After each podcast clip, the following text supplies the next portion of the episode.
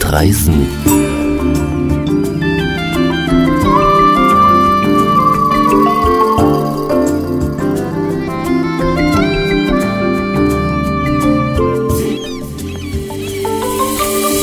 Das erste Reiseradio für Profis im Internet.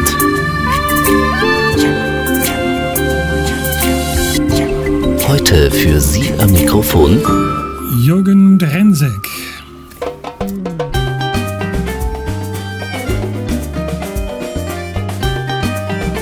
Unser Top-Thema heute Hotelier des Jahres 2022. Ich spreche mit Dr. Caroline von Kretschmann.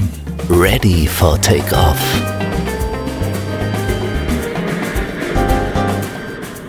Liebe Caroline von Kretschmann, erstmal natürlich ganz herzlichen Glückwunsch, liebe Frau Doktor, wie Sie genannt werden im Betrieb. Sie sind mir direkt in die Genderfalle reingetappt, denn Sie sind jetzt gewählt worden zum hm, Hotelier des Jahres. Ich habe beim Duden mal nachgeschaut.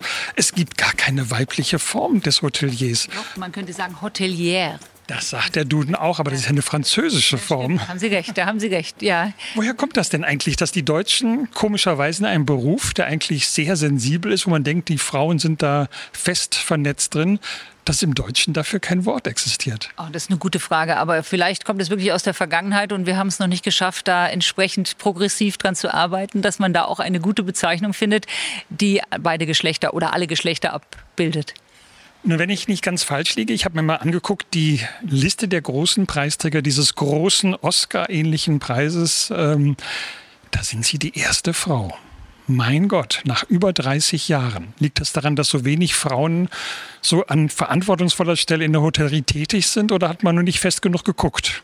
Also ich glaube tatsächlich, es gibt schon ein paar andere Frauen, also zum Beispiel Innikit Volkert aus dem Bayerischen Hof oder ähm, meine Mutter mit meinem Vater zum Beispiel für den Special Award. Aber Sie haben recht, es gibt deutlich weniger Frauen, die diesen Preis erhalten haben als Männer. Und da gibt es noch einiges zu tun bei uns auch in der Branche, dass eben Frauen in Führungspositionen auch entsprechende Sichtbarkeit erlangen, um dann äh, auch solche Preise gewinnen zu können.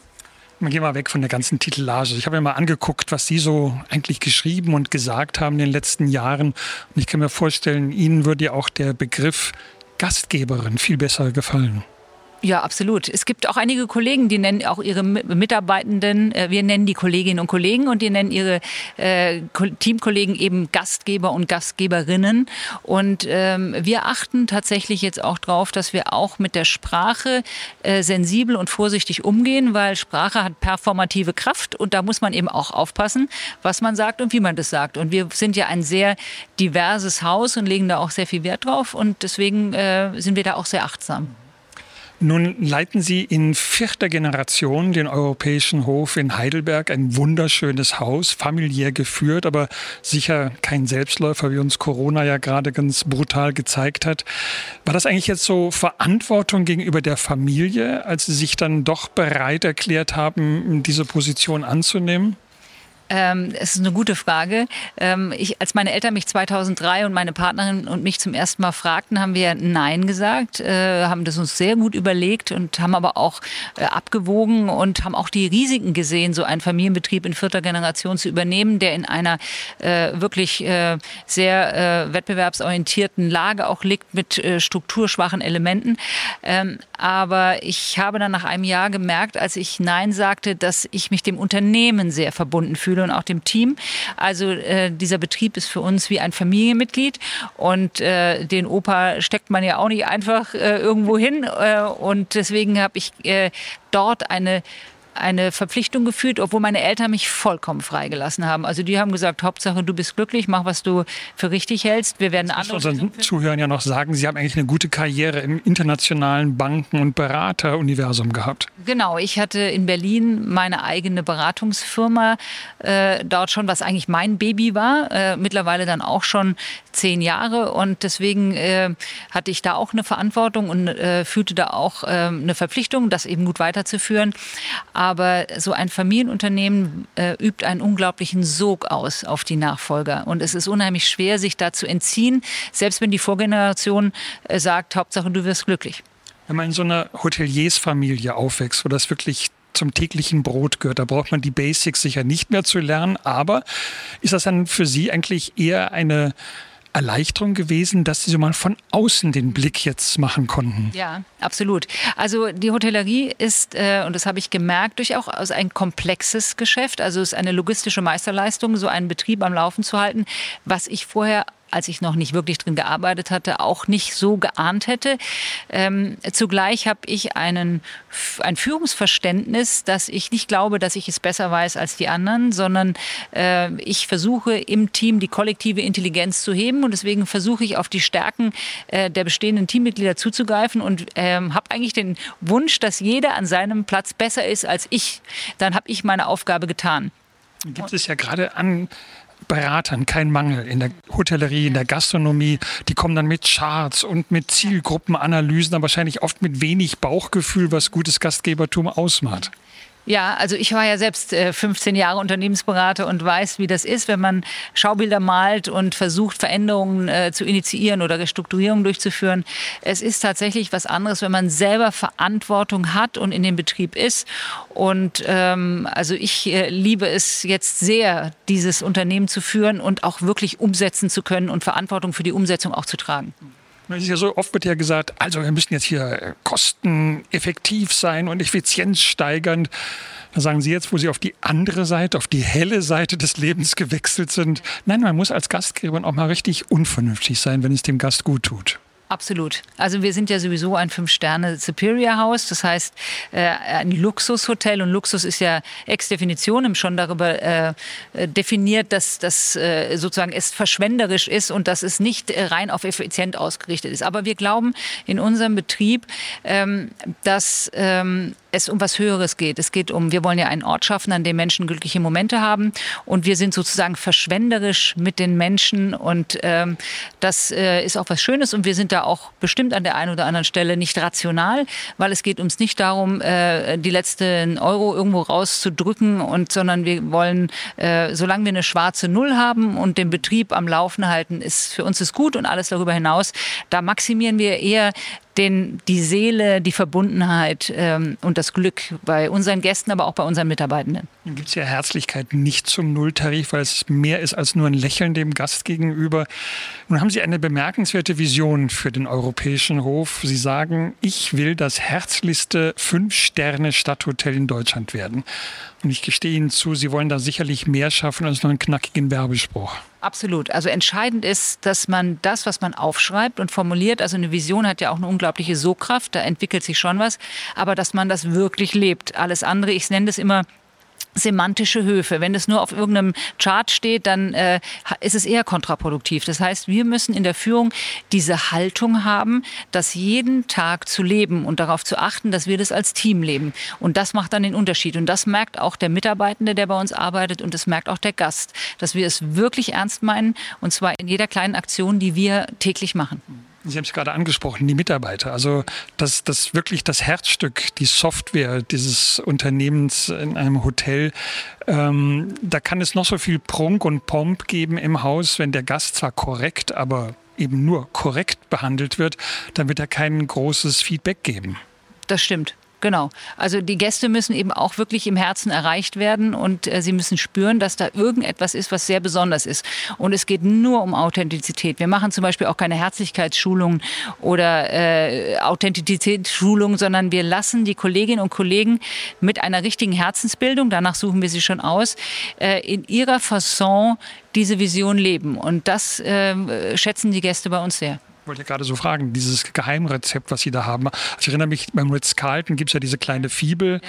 Ladies and Gentlemen serving Ladies and Gentlemen. Das hört sich gut an, ist auch fürs Selbstwertgefühl des Mitarbeiters sicher toll, aber in so einem Familienbetrieb ist das wahrscheinlich nicht so die Grundlage, mit der man arbeiten kann. Äh, nein, also wir sind auch nicht so Verfechter von so Regularien und äh, äh, festzulegen, du musst es jetzt so und so machen, damit das und das rauskommt. Also es hat überhaupt nichts Transaktionales umzu, sondern äh, wir wollen dass sich Menschen bei uns entwickeln und äh, einen sehr zugewandten, herzlichen Service äh, dem Gast gegenüber ähm, performen, oder nicht performen, sondern einfach leben.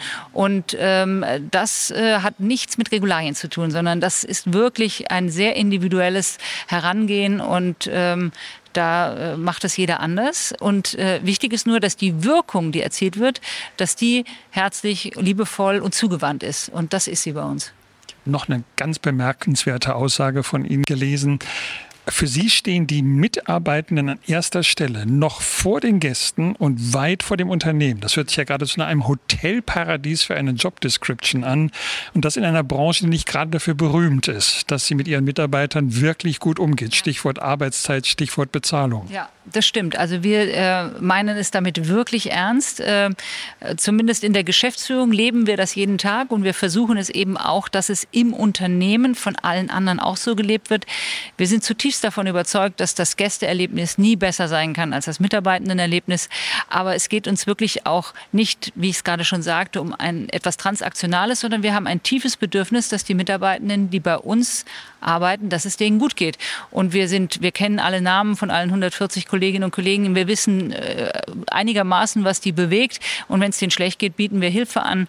Und es ist wie eine große Familie eigentlich. Und ja, es ist was Revolutionäres. Und der ein oder andere Gast, der sagt dann schon, ich bin doch der König und es kann doch nicht sein. Aber wenn man ihm dann äh, diese Philosophie vermittelt, ähm, erreicht man die meisten Menschen sehr, sehr gut. Und äh, die freuen sich dann auch, dass sie in einem Umfeld zu Gast sind, in dem die Stimmung einfach gut ist.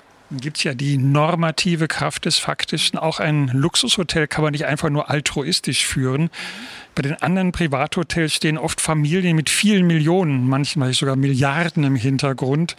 Ähm, die können dann auch mal so eine globale Krise wie Corona ein bisschen aussitzen, weil sie genügend äh, andere Mittel haben. Ich vermute mal, die Familie Kretschmann hat nicht einen großen Geldspeicher irgendwo in Heidelberg versteckt. Da sprechen Sie einen guten Punkt an. Wir sind tatsächlich eines der wenigen privat geführten Fünf-Sterne-Stadthotels, die es noch gibt in Deutschland ohne kapitalstarken Investor. Und äh, das ist eine große Herausforderung. Jeder Euro, den wir je verdient haben in diesem Betrieb, steckt wieder in den Betrieb. Also meine Eltern wohnen zur Miete, äh, haben kein eigenes Auto, haben nirgends ein Ferienhaus, genauso ich auch nicht. Äh, da steckt sogar die Rentenversicherung meiner Eltern drin, mal in schwierigen Zeiten wie bei der Finanzkrise.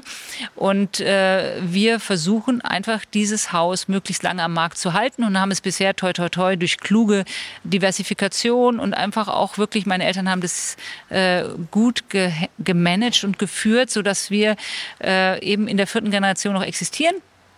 Aber es ist eine riesige Herausforderung, äh, eben auch in Konkurrenz zu den anderen Häusern, ähm, die, wenn Not am Mann ist, dann durch ihren Investor eben auch mal entsprechende Mittel zur Verfügung gestellt bekommen.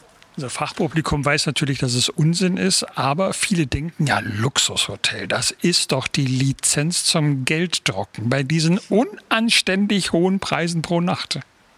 Ja, Sie kennen den alten Spruch in der Hotellerie. Wie wird man Millionär? Man ist Milliardär und kauft sich ein Fünf-Sterne-Haus. Also äh, die Fünf-Sterne-Hotellerie ist äh, mit Abstand die unprofitabelste äh, in den ganzen Segmenten in der Hotellerie. Also wirklich Geld verdient wird in, den, in der Budget-Hotellerie zum Beispiel äh, oder in äh, niederstufigen Sterne-Kategorien, weil wir einfach einen unglaublichen Aufwand betreiben. Wir haben für 122 Zimmer 150 Kolleginnen und Kollegen, die den hochqualitativen Service anbieten müssen. Und sie haben das eine oder andere äh, Budget-Hotel mit äh, 500 Zimmern, da gibt es 13 Festangestellte oder 20. Also und das ist natürlich ein unglaublicher Kostenblock, den wir dann auch eben über entsprechende Preise oder Auslastungen decken müssen. Also wir versuchen, wir versuchen nicht die Gewinne zu maximieren, weil wir finden, Geld ist sinnentleert. Wir versuchen einen höheren Sinn zu verfolgen, der weit über das Ökonomische hinausgeht.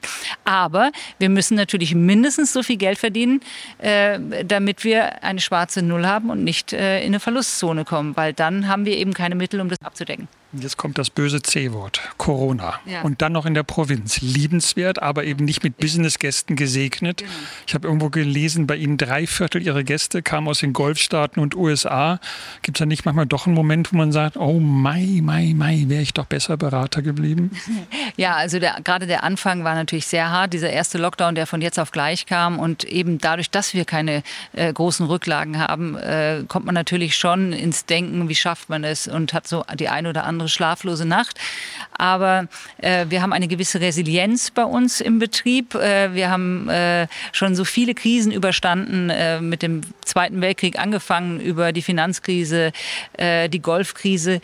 Und ähm, wir fallen nicht so hoch, weil wir eben in einer strukturschwachen Gegend für ein Fünf-Sterne-Hotel äh, liegen. Und deswegen äh, äh, können wir damit ganz gut umgehen. Äh, also wir haben eher dadurch nochmal an Kraft gewonnen für uns, weil wir so einen unglaublichen Teamzusammenhalt haben und haben die Corona-Krise tatsächlich als Chance genutzt. Also ähm, die positiven Dinge fokussiert. Was können wir dabei lernen? Was, wir haben uns Green, äh, also nachhaltig zertifizieren lassen. Wir haben das Team nochmal weitergebildet äh, und äh, sind toi toi toi mit einem blauen Auge durch die Pandemie durchgekommen. Ich hoffe, ich bin jetzt nicht ein bisschen zu persönlich, aber oft ist es ja so bei Familienbetrieben, die schöpfen die Kraft einfach aus der Idee, wir müssen was für unsere nächste Generation machen. Das ist das, was den Antrieb macht. Das ist das, warum man zig Stunden am Tag äh, bis zur Erschöpfung arbeitet. Sie gehen damit sehr offen um. Sie haben eine Partnerin, die auch noch zudem in Berlin lebt, also nicht in Heidelberg. Das heißt, sie pendeln auch noch ein bisschen Privatleben zu haben. Ähm, das muss man sich erkämpfen. Was ist denn dann bei Ihnen so die Vision persönlich, warum Sie sich das jetzt antun? Für wen? Ja, das ist eine gute Frage. Also äh, wenn man auf einer ganz großen Ebene denken würde, könnte man sagen, ich habe noch einen älteren Bruder, der hat vier Kinder und äh, die älteste ist jetzt 25, da könnte äh, schon noch was nachkommen. Also wir haben eine Tradition der späten Nachfolgen. Meine Eltern haben von meiner Urgroßmutter übernommen, da war die 77.